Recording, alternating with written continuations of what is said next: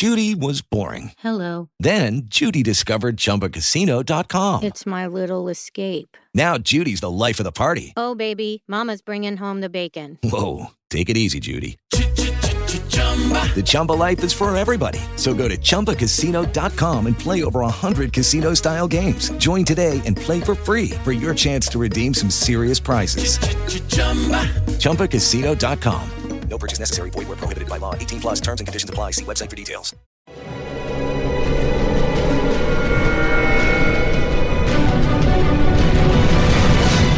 Yo documental.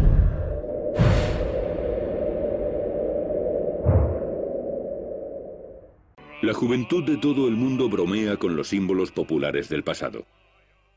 Mientras que la esvástica nazi se considera una broma de mal gusto, los símbolos soviéticos no. El comunismo, después de todo, no era el nazismo. Se trataba de igualdad y armonía. La idea en sí no tenía nada de malo. Bueno, en realidad sí. Había algo que lo diferenciaba de otras utopías. Lenin creía en lo que llamaba la guerra de clases, lo que significaba que la máxima armonía solo se podía alcanzar si algunos grupos de personas eran asesinados. En un principio, cuando el comunismo llegó al poder, y da igual dónde, ya sea Rusia, Polonia, Cuba, Nicaragua, China, en un principio aniquilaron a un 10% de la población. Es un dato concreto. No era solo para matar a sus enemigos. No eran enemigos. Se trataba de reorganizar la estructura de la sociedad. Ingeniería social. Los principales intelectuales, los mejores trabajadores, los mejores ingenieros, les matarían a todos y después intentarían reestructurar la nueva sociedad. Colgad al menos a 100 kulaks, ejecutad a los rehenes.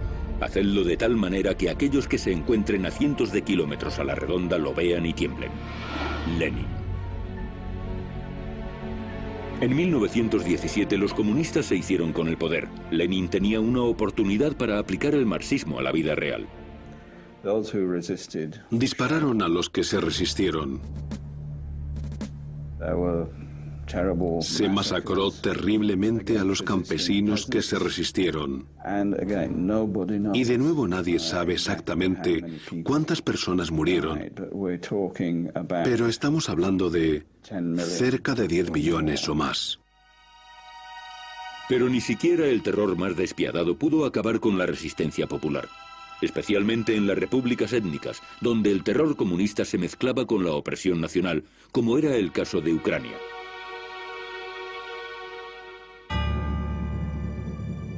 El 11 de septiembre de 1932, Stalin escribió a su camarada Kaganovich, La situación en Ucrania es muy mala. Si no tomamos medidas ya, perderemos Ucrania. Varias reuniones en el círculo íntimo de Stalin dieron lugar a un plan de acción. Fue un plan terrorífico.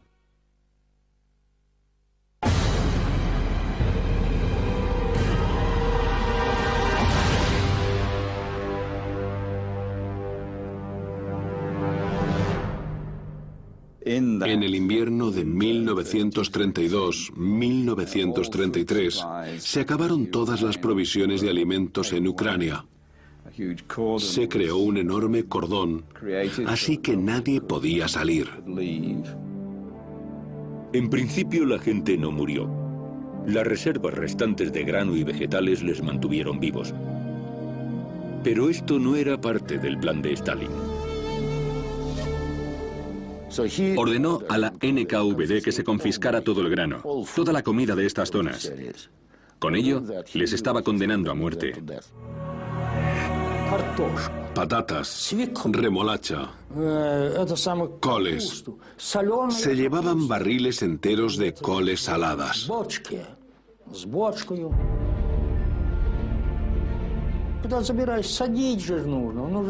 Se llevaron todos los bienes comestibles.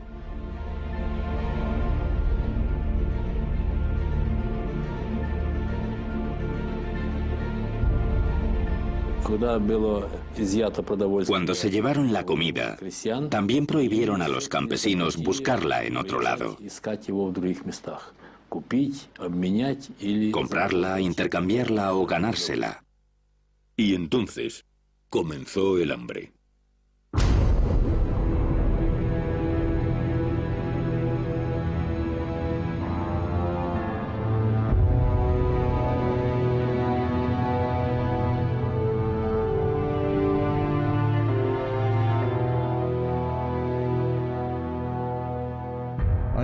Estaban muriendo y no se les permitía entrar en las ciudades.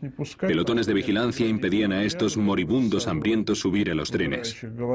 De ahí que muchos murieran en las estaciones, sobre las vías que conducían a Yarkov, Kiev, Krasnodar.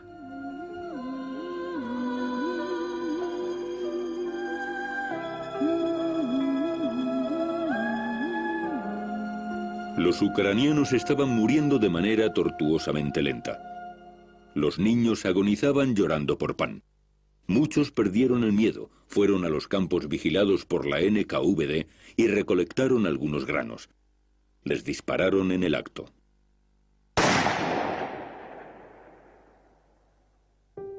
Pero la mayoría de las víctimas morían lentamente, en casa. Unidades especiales de la NKVD allanaban las casas para recoger los cadáveres recibían 200 gramos de pan por cada cadáver que entregasen. Entraron en una casa y preguntaron, ¿dónde está el cadáver? Solo había una mujer medio muerta que yacía en la cama. Dijeron, llevémonosla, morirá igualmente. ¿Para qué volver a por ella mañana? Le suplicó, no me llevéis, aún sigo viva, quiero vivir.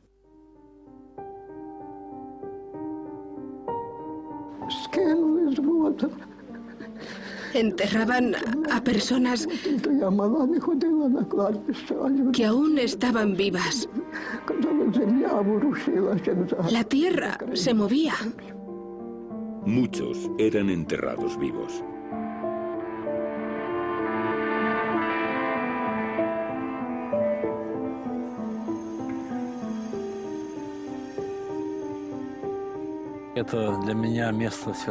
Para mí, este lugar es sagrado.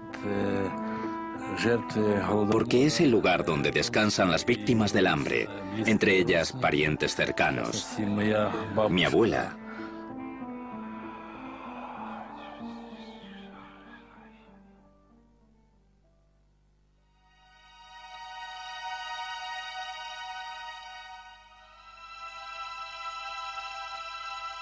Diez años después, los nazis exterminarían a millones de judíos. Les quitaron el oro, lo derritieron y depositaron las barras en bancos suizos. No sabemos lo que los comunistas hicieron con el oro confiscado a esta gente. ¿Acaso tenían oro? Lo que sí sabemos es lo que los comunistas hicieron con el grano que les quitaron. Fue exportado a Occidente millones y millones de toneladas. A pesar del hambre, la exportación de cereal ucraniano aumentó hasta el máximo nivel. Los medios de comunicación occidentales informaron sobre la magnitud y el carácter del genocidio del hambre. Los ucranianos habían sido exterminados ante todo el mundo. Pero el mundo no hizo nada para ayudarles. Siete millones de personas murieron de hambre. En un solo año. La humanidad nunca había visto un programa de exterminio más eficaz que el que se implantó en Ucrania durante el invierno entre 1932 y 1933.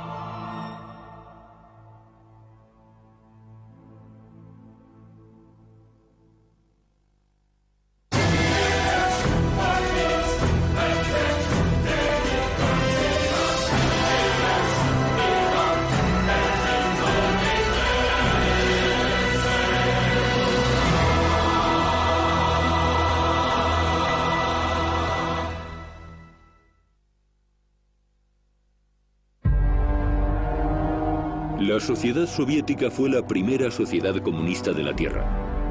Fue un enorme experimento social.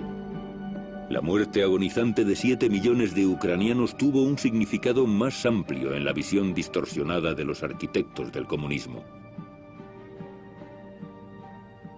Tiene que haber una revolución. Hay que establecer la dictadura del proletariado. Y entonces será posible el nacimiento del nuevo hombre. El nacimiento del nuevo hombre era el objetivo máximo del marxismo. Crear una nueva forma evolucionada de ser humano que pensase, mirase y actuase de forma diferente. Pero los comunistas no estaban solos en esta lucha. Wir müssen einen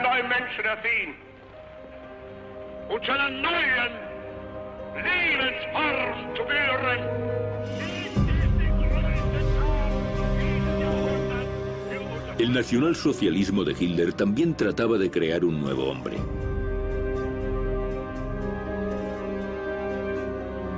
En ambos sistemas hay una ideología que tiene la ambición de crear un nuevo hombre. Eso significa que ninguno de los sistemas está de acuerdo con el ser humano tal cual es. Estar en guerra con la naturaleza, con la naturaleza humana. Esta es la raíz del totalitarismo. Lo encontramos en ambos. Los nazis tienen una ideología basada en una falsa biología y el comunismo está basado en una falsa sociología. Pero ambos sistemas tienen la ambición de ser científicos, descansar sobre bases científicas. El principal científico del nazismo, Alfred Rosenberg, confesó ante el tribunal de Nuremberg que Hitler había empleado mal la idea del nacionalsocialismo. De hecho, la idea, la visión nazi, no era tan mala después de todo. Personas saludables, hermosas, rubias y felices.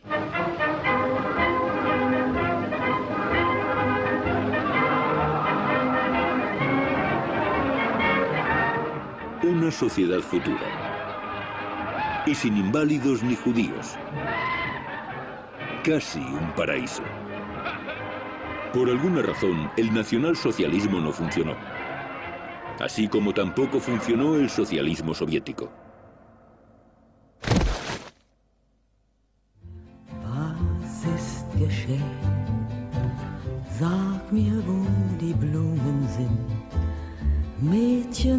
Pero dejó miles de fosas comunes. Millones de personas asesinadas. ¿Fue una coincidencia?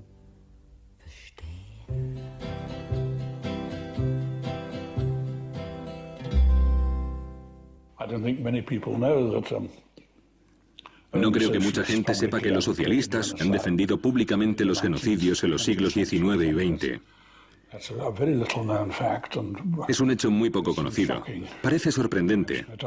He realizado conferencias aquí y en otras universidades y es algo que se percibe con una sensación de sorpresa.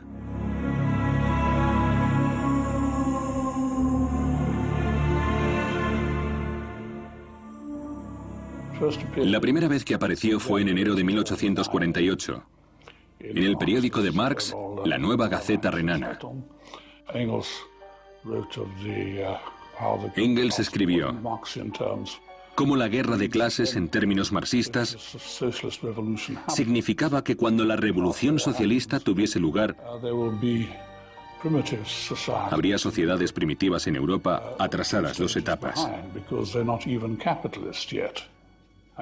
porque aún no serían capitalistas.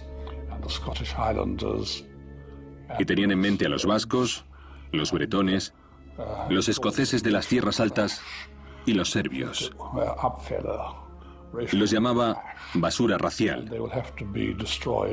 Y habría que destruirles, porque al estar en dos etapas atrasadas en la lucha histórica, sería imposible conducirles a la revolución. Lenin estudió detenidamente las enseñanzas de Marx y Engels y estableció el primer país comunista del mundo. Un año después de la muerte de Lenin, en 1924, el New York Times publicó un pequeño artículo que en el momento pasó casi desapercibido. Hablaba de un nuevo partido establecido en Alemania. El Partido Nacional Socialista de los Trabajadores, del cual Adolf Hitler es líder y creador, insiste en su creencia de que Lenin y Hitler son comparables. ¿Quién está hablando? Un tal Dr. Goebbels. Basándonos en la afirmación del orador de que Lenin fue el gran hombre, solo superado por Hitler, y de que la diferencia entre el comunismo y las creencias de Hitler es muy leve, se abrió una facción de guerra al ritmo de las jarras de cerveza. Impresionante. El futuro ministro de propaganda nazi, Goebbels, declaraba abiertamente que la diferencia entre el comunismo de Lenin y las creencias de Hitler era muy leve.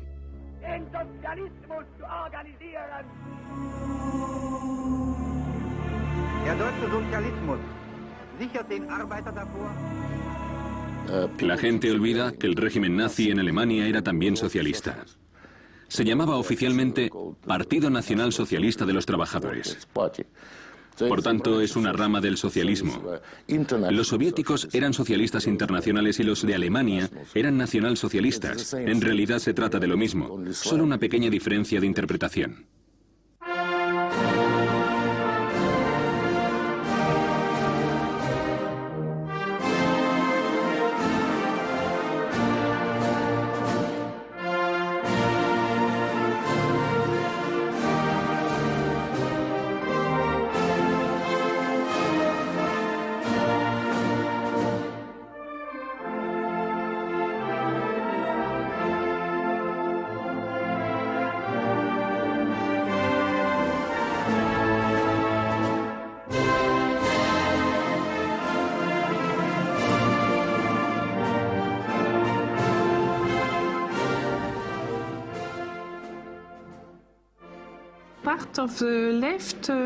Parte de la izquierda se acercó a Hitler. Al menos en Francia, parte de los socialistas se hicieron defensores de Hitler. El popular dramaturgo británico Bernard Shaw apoyó a Hitler en los medios de comunicación. La izquierda apoyó a Hitler no porque les engañara. Sabían que Hitler mataría. Dijo que lo haría. De hecho, por eso le apoyaron. You must all know half a dozen people at least who are no use in this world, who are more trouble than they are worth. Just put him there and say, sir or madam, now will you be kind enough to justify your existence? If you can't justify your existence, if you're not pulling your weight in the social vote, if you're not producing as much as you consume, or perhaps a little more, then uh, clearly uh, we cannot use the big organization of our society uh, for the purpose of keeping you alive, because your life does not benefit us, and it can't be of very much use to yourself.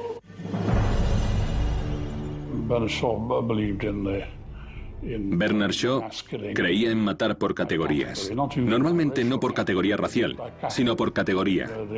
El holgazán, el inepto, Acabar con los parásitos de la sociedad. De eso trataba el marxismo socialista. Pidió en un periódico londinense que los científicos inventasen un gas humano. Insto a los químicos a que descubran un gas humano que mate instantáneamente y sin dolor. Mortal en cualquier caso, pero humano, no cruel. Bernard Shaw. Diez años después se descubrió un gas así. Se llamaría Ciclón B. El hombre que supervisó su aplicación práctica, Adolf Eichmann, declararía después que gracias al Ciclón B, en Auschwitz se moría sin dolor. Ciclón B era un gas humano. Sí, Eichmann utilizaría las mismas palabras, Hay que decir, sin embargo, que Bernard Shaw, así como la izquierda en general, se opuso fundamentalmente al nazismo, porque Hitler había distorsionado el marxismo hasta hacerlo irreconocible. Gasear a la gente basándose en su nacionalidad no tenía ninguna excusa en absoluto. La selección debía basarse en la clase. Hitler no lo entendía. Sin duda, había que matar a muchos tipos de personas. El único país realmente marxista del mundo era la Unión Soviética.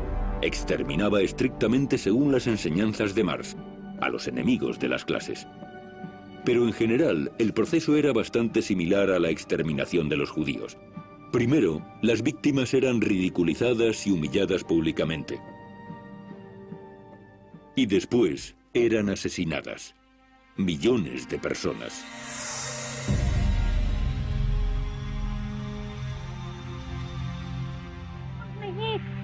Ведут сейчас с нами вместе разоблачить и еще можем больше разоблачить, которые остались. Никто не стесняйтесь, не бойтесь.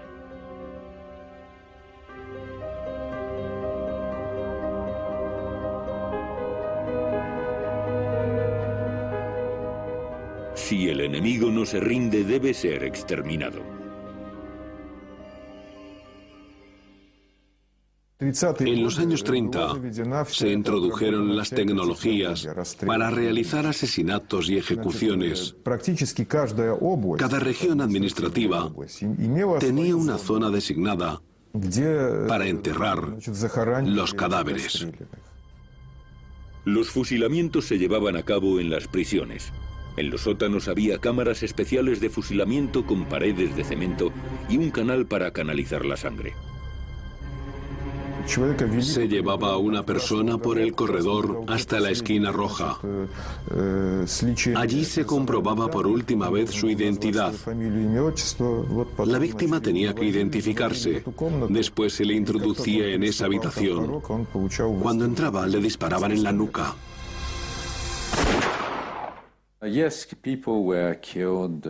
Sí, les mataban de un tiro en la nuca.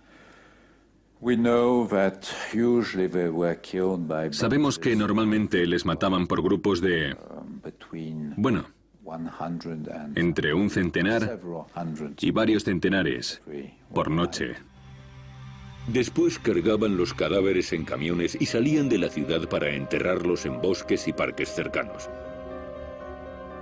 Este es el bosque de Vikivna, cerca de Kiev. Los ancianos nunca olvidarán los camiones que llegaban hasta aquí durante la noche. Goteaban sangre por el camino. A los parientes no se les permitió acercarse hasta 50 años después. Crearon este monumento conmemorativo compuesto de árboles. Todos los árboles de este bosque tienen una bufanda en memoria de las víctimas inocentes que fueron brutalmente asesinadas y arrojadas a fosas comunes.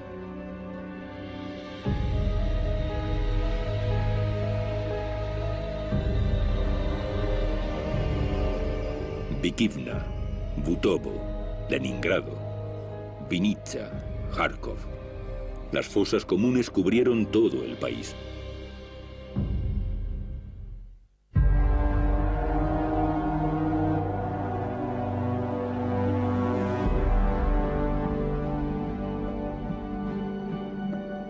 Toda una generación de niños perdieron a sus padres y se convirtieron en vagabundos, los llamados Bezprizornille. Millones de ellos mendigaban pan en las calles de las ciudades soviéticas. Era una imagen vergonzosa, especialmente si amigos extranjeros venían a visitar Moscú. Y Stalin buscó una solución a este problema. Stalin autorizó a mediados de los 30, porque era un gran problema el de los Bezprizornille, autorizó que se pudiera disparar a los niños a partir de los 12 años.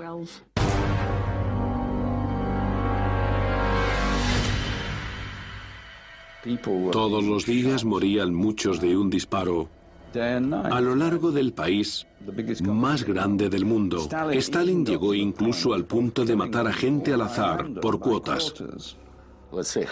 Digamos 100.000 en el distrito de Tambov. Vale, ya está. Quien quiera que cogiesen y disparasen cumplía con la cuota. No les importaba el nombre. Una vez cumplidas las cuotas, las autoridades locales informaban a Stalin, al Comité Central, y solicitaban cuotas adicionales. Khrushchev solicitó que aumentase su cuota. Se le permitió matar a siete u ocho mil enemigos. Pidió, por favor, aumentadme la cuota hasta 17 mil. Se concedía una cuota adicional y tras cumplirla volvían a pedir una cuota adicional. Y así iba en círculos. Era como un engranaje. Solo matar, matar y matar. Сталин, как человек, у которого весь в крови, я все это видел, его резолюции, когда пачками он подписывал вместе с Молотом, Ворошиловым, Кагановичем, Ждановым. Это самая пятерка была инициативная. Молотов всегда добавлял, заменить э, 10 лет на расстрел. Пачки.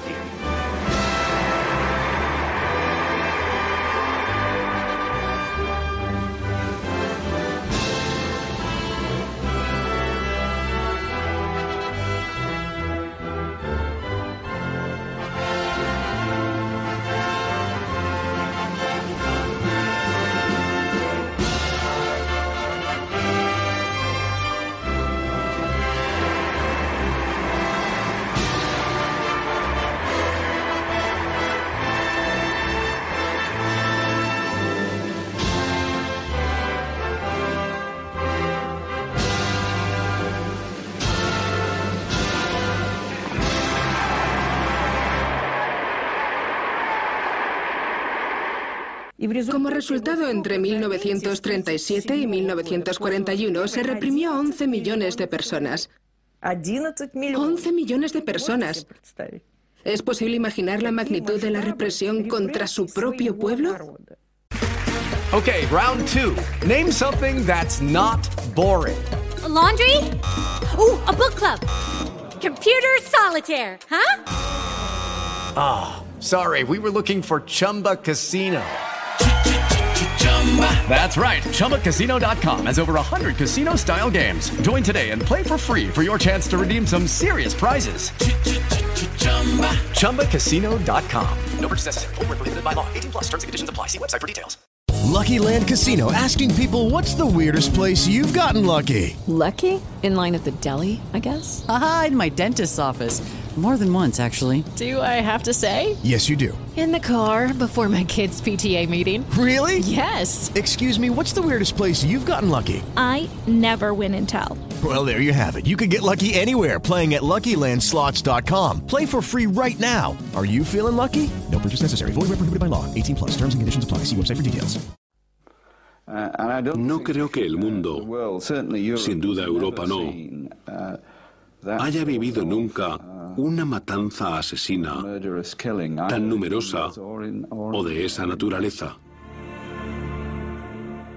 Había un hombre en Europa que seguía de cerca la situación de Rusia, Hitler. Matar a millones de personas en tan poco tiempo era realmente excepcional. El holocausto era de momento solo una idea en la cabeza de Hitler.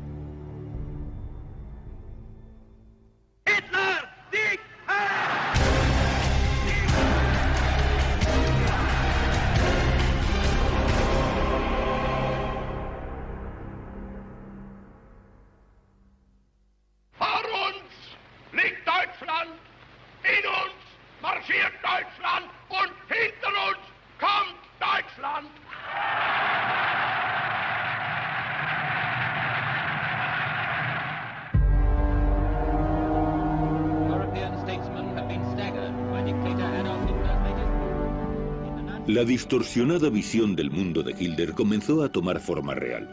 Anexionó Austria, ocupó Checoslovaquia. Quedó claro para todos. Para evitar una catástrofe global había que parar a Hitler. Pero Stalin se negó a unirse a la coalición anti-hitleriana. La idea era destruir el viejo orden en Europa. Y esa era la gran idea de Stalin. Dejar que Hitler fuese el malo. Iría y destruiría el orden europeo.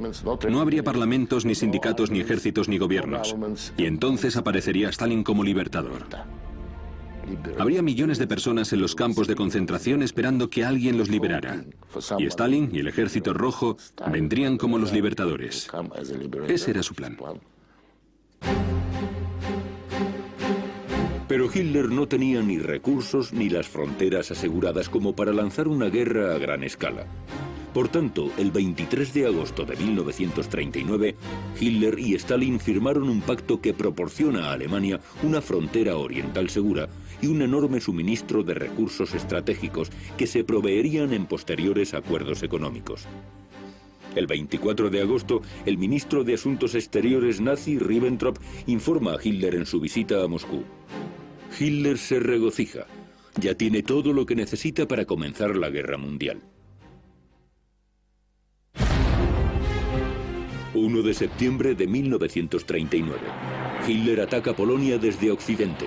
Polonia resiste desesperadamente a los nazis, pero entonces, el 17 de septiembre, Polonia es atacada inesperadamente desde Oriente por la Unión Soviética.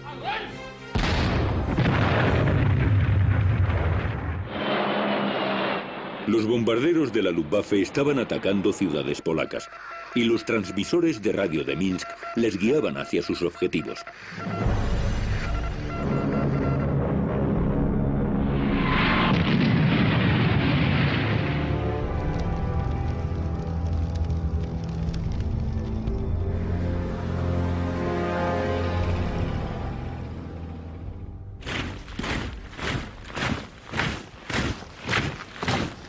El ejército rojo parecía diferente entonces. Entró en la Segunda Guerra Mundial, mano a mano con las SS. En ocasiones, las poblaciones locales no les diferenciaban, así que para estar seguros, se dirigían a ambos.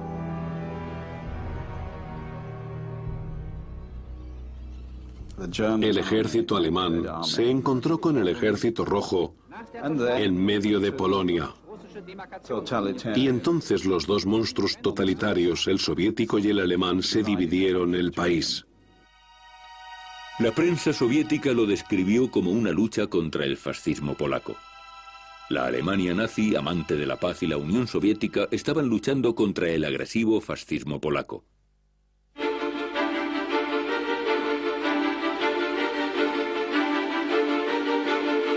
Lo que el mundo no sabía es que ambos dictadores habían pactado algo más que Polonia.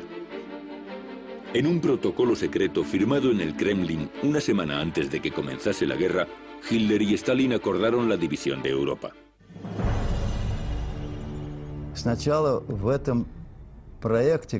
En un primer momento, la propuesta de Ribbentrop no lo contemplaba. Por extraño que parezca, el instigador de este protocolo secreto fue Stalin.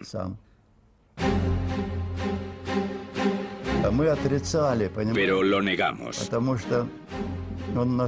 Porque era tan agresivo que el Partido Comunista no podía haberlo firmado. Así que lo negamos hasta el último día. Mediante este protocolo secreto, Hitler dio luz verde a Stalin a ocupar varios países europeos. El primero de la lista fue Finlandia. Cuando los primeros aviones bombardearon Helsinki en otoño, en noviembre de 1939, los finlandeses pensaron que los aviones rusos se habían perdido. Simplemente estaban bombardeando Helsinki por accidente. Again, the Russian bombers zoom over Helsinki. Again, a proud city is shaken by the roar of destruction. Just feel your own heart beating faster as you see the buildings falling under the impact of the bombs. Moscú etiquetó a Finlandia como régimen fascista y lanzó un ataque terrestre masivo.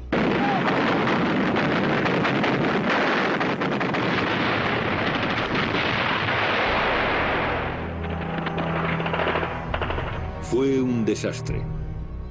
Finlandia perdió 750.000 hombres, muertos, congelados o heridos.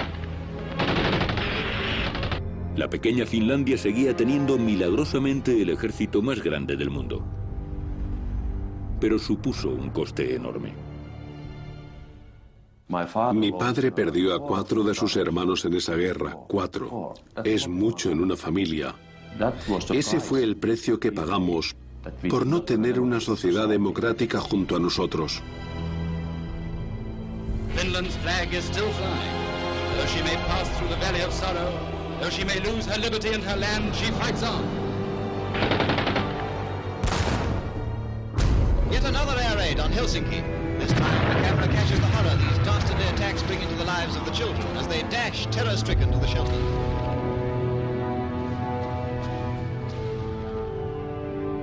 People cowering against a wall for safety from aerial death. This is the mark of warfare against women and children.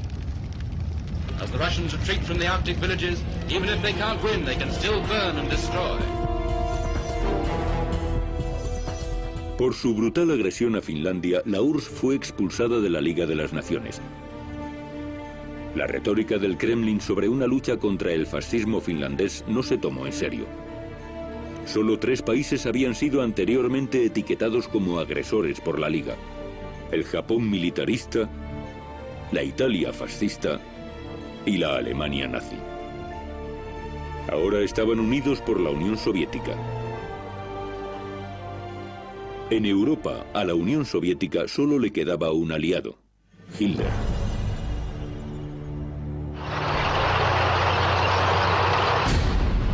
Hitler lanzó su Blitzkrieg en Occidente. Los nazis ocuparon Dinamarca, Bélgica, Holanda y Luxemburgo.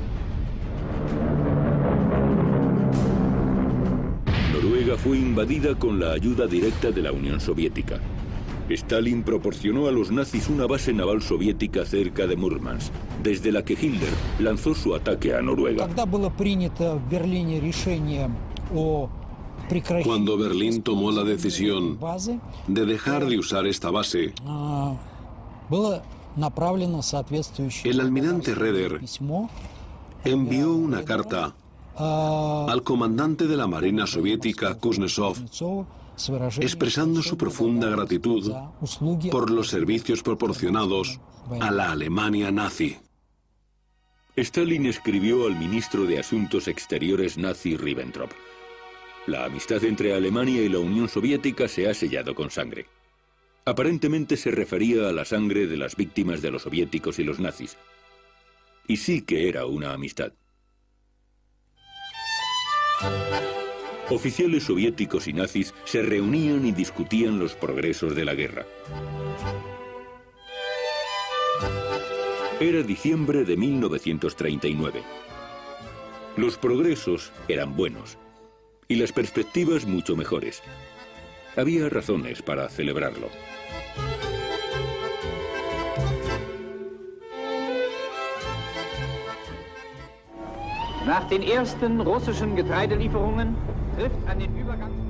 La Unión Soviética se convirtió en el mayor proveedor de recursos para la máquina de guerra nazi. Miles de toneladas de aceite, hierro, materiales de construcción. Incluso se enviaban a Alemania trenes cargados de cereales soviéticos. Los ciudadanos soviéticos se morían de hambre mientras su gobierno estaba enviando comida a Hitler.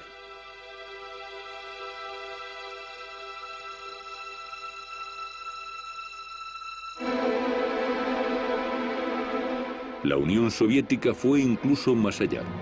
Persuadió a los partidos comunistas de Europa para sabotear los movimientos de resistencia y apoyar a los nazis. Reconforta ver a los trabajadores parisinos hablar como amigos con los soldados alemanes en una calle o en un café de esquina. Bien hecho, camaradas. Seguid así. A pesar de que no les guste a las clases medias, la hermandad de los hombres dejará de ser una ilusión. Se convertirá en una realidad tangible. Eso decía el Partido Comunista francés en julio de 1940.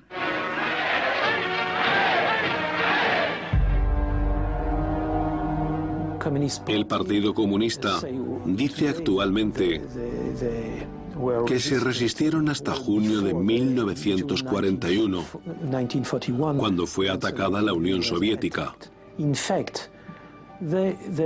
De hecho, estaban en lucha con el gobierno del mariscal Petén más que con Alemania.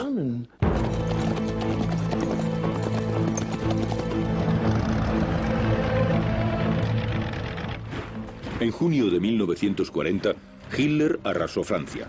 Stalin, entretanto, ocupó Lituania, Letonia y Estonia. El único país europeo que aún se resistía a Hitler era Gran Bretaña. If Great Britain goes down, the Axis powers will control the continents of Europe and Asia and Africa and Australasia and the high seas. And they will be in a position to bring enormous military and naval resources against this hemisphere. El presidente de Estados Unidos, Roosevelt, consideraba a la Unión Soviética la potencia del eje.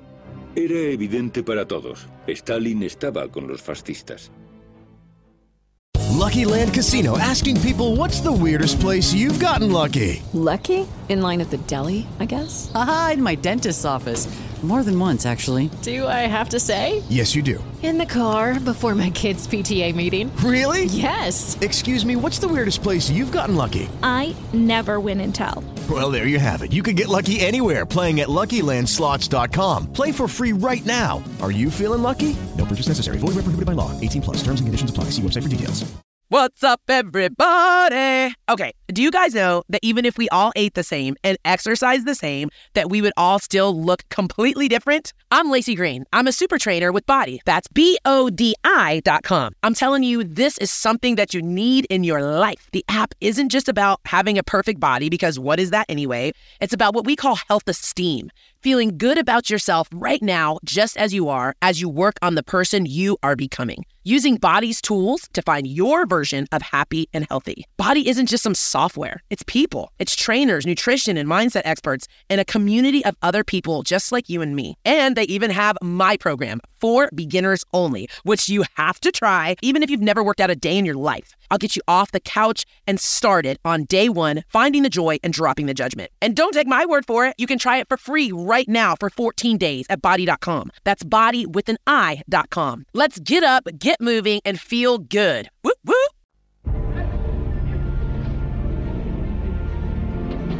El primer ministro soviético Molotov fue a Berlín para discutir el orden mundial de la posguerra. Llegó con una lista de los territorios en los que estaba interesada la URSS. Mientras Hitler y Molotov lo discutían, los otros camaradas soviéticos disfrutaban de la compañía de Goebbels, que debía hablarles de las ventajas del nazismo.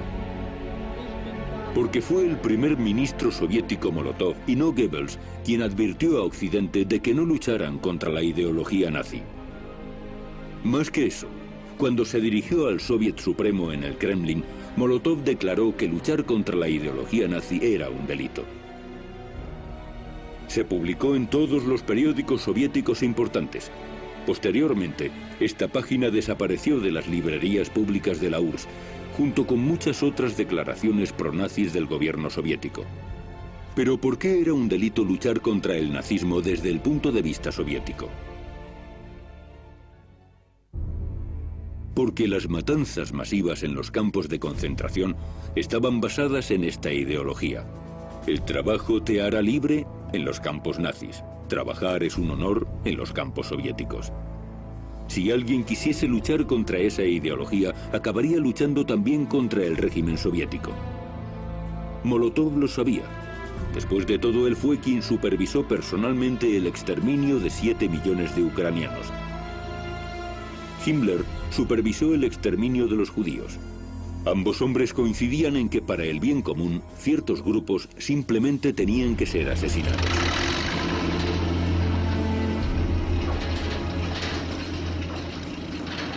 Winston Churchill no silenció que para él las ideologías nazi y comunista eran bastante similares.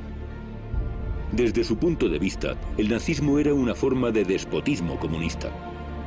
El odioso despotismo comunista, como lo llamó Churchill en 1940, acabó ganando, con la ayuda de los aliados. Aquí lo están celebrando, el sexagésimo aniversario de la Gran Victoria, un desfile histórico, no menos histórico que el de la primera victoria soviética en la Segunda Guerra Mundial, junto a los nazis. Die kommandierenden Generale der deutschen und sowjetrussischen Truppen nahmen gemeinsam den Vorbeimarsch ihrer Formationen ab.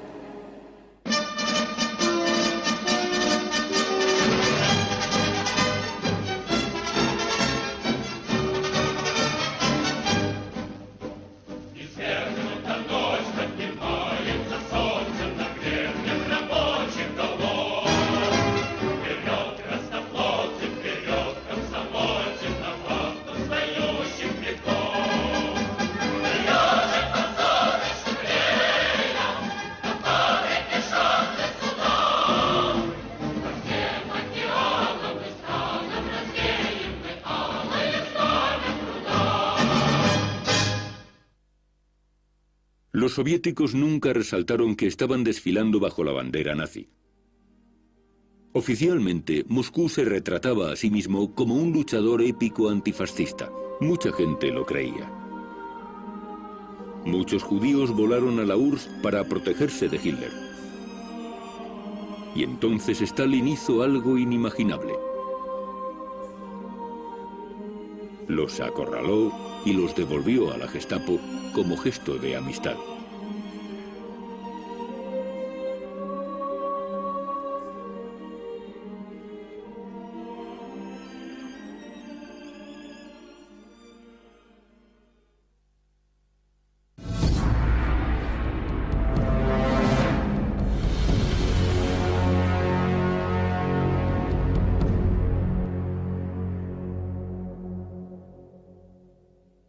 Vuelvan a ver este metraje. El oficial soviético saluda a sus colegas de las SS con el saludo nazi. Las SS de los nazis y el NKVD soviético, la policía de seguridad de Stalin, cooperaron muy estrechamente. Documentos de archivo revelan la enorme magnitud de esta cooperación. Listas y listas de comunistas alemanes y judíos que los soviéticos enviaban a los nazis. Diciembre de 1937, abril de 1938, mayo de 1938, noviembre de 1938. La mayoría de estas personas perecieron en campos de concentración nazis, pero la asociación entre las SS y la NKVD no se limitó a la extradición de enemigos comunes. La NKVD estaba entrenando a la Gestapo.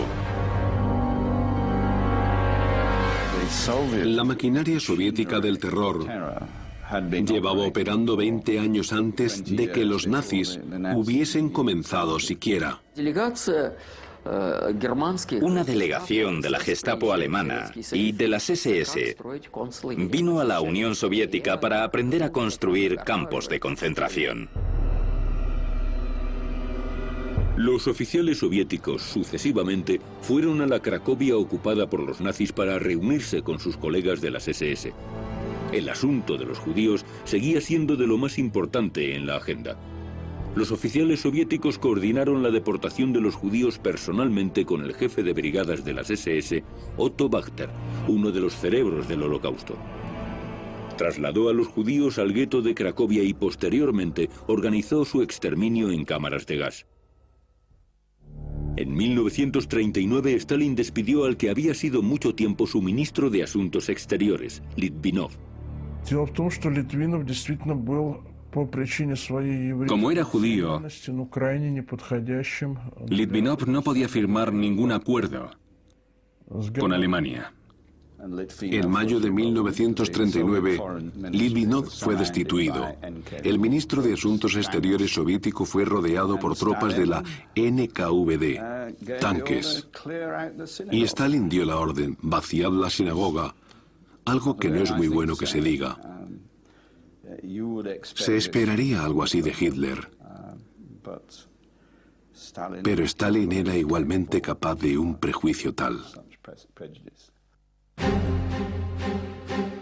El líder comunista en el exilio, Lev Trotsky, advirtió al mundo del antisemitismo de Stalin y del hecho de que Stalin y Hitler colaboraban en secreto. Stalin's police, the GPU, has fallen to the level of the Nazi Gestapo.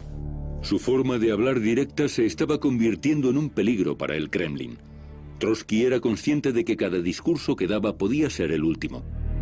Sabía que Stalin estaba detrás de él, pero ni en sus peores pesadillas podía imaginarse que su muerte sería tan agonizante. Stalin envió un agente secreto a México. Se introdujo en la casa de Trotsky y le golpeó en la cabeza con un hacha alpina. Trotsky luchó por su vida durante dos días y después murió con dolores horribles. En los tiempos de Stalin no se discutía con los críticos, se les asesinaba.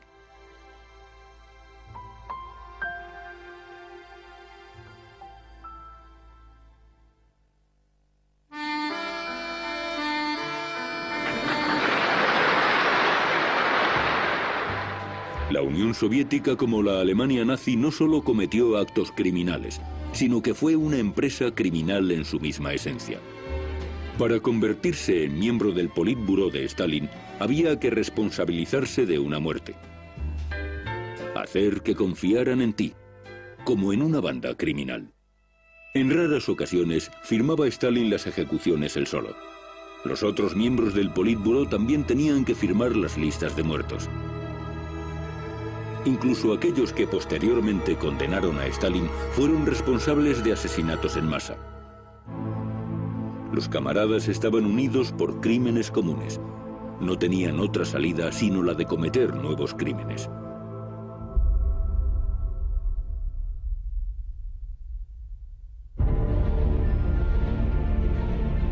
En marzo de 1940, en un bosque cercano al pueblo de Katyn, se excavaron ocho fosas enormes. Camiones enormes trajeron a la gente. Eran reservistas del ejército polaco, médicos, ingenieros, profesores. Les ordenaron salir. Se suponía que nadie debería haber visto lo que sucedió a continuación, pero al guardia forestal le pareció inusual el ruido de los camiones en lo profundo del bosque. Le encerraron durante 25 años, incomunicado, con un nombre falso. Podrían haberle matado. Por alguna razón no lo hicieron. Así que le metieron en la cárcel. Y esto es un hecho que está muy bien documentado. ¿Qué vio? Vio cómo la NKVD les disparaba. Ante el enorme agujero. La NKVD les disparó en la nuca. A cada uno de ellos. Tenía las manos atadas a la espalda, de rodillas, al borde del agujero. Les dispararon.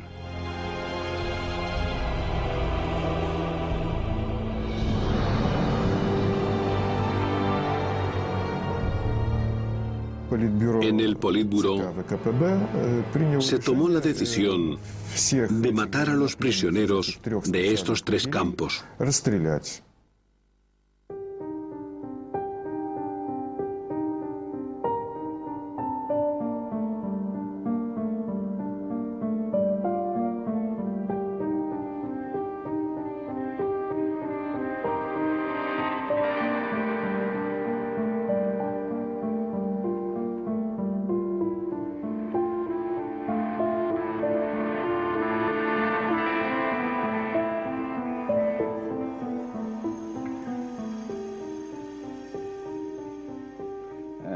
Ahora se sabe perfectamente el nombre y la dirección de muchos oficiales soviéticos que perpetraron aquellos crímenes, que dispararon a sangre fría.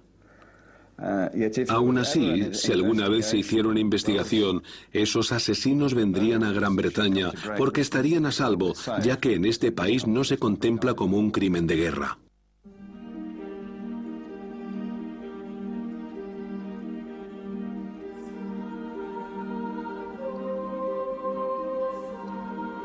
Y los otros crímenes soviéticos tampoco se contemplan como crímenes.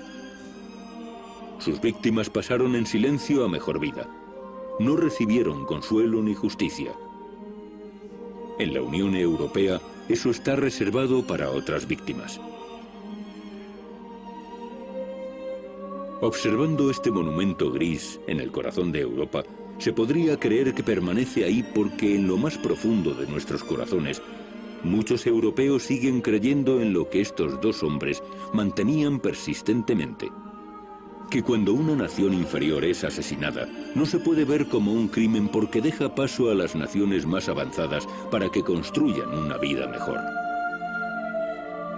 Mientras esta idea permanezca viva y mientras el fantasma de estos dos hombres siga apareciéndose en Europa, será muy difícil para sus diferentes naciones estar realmente unidas.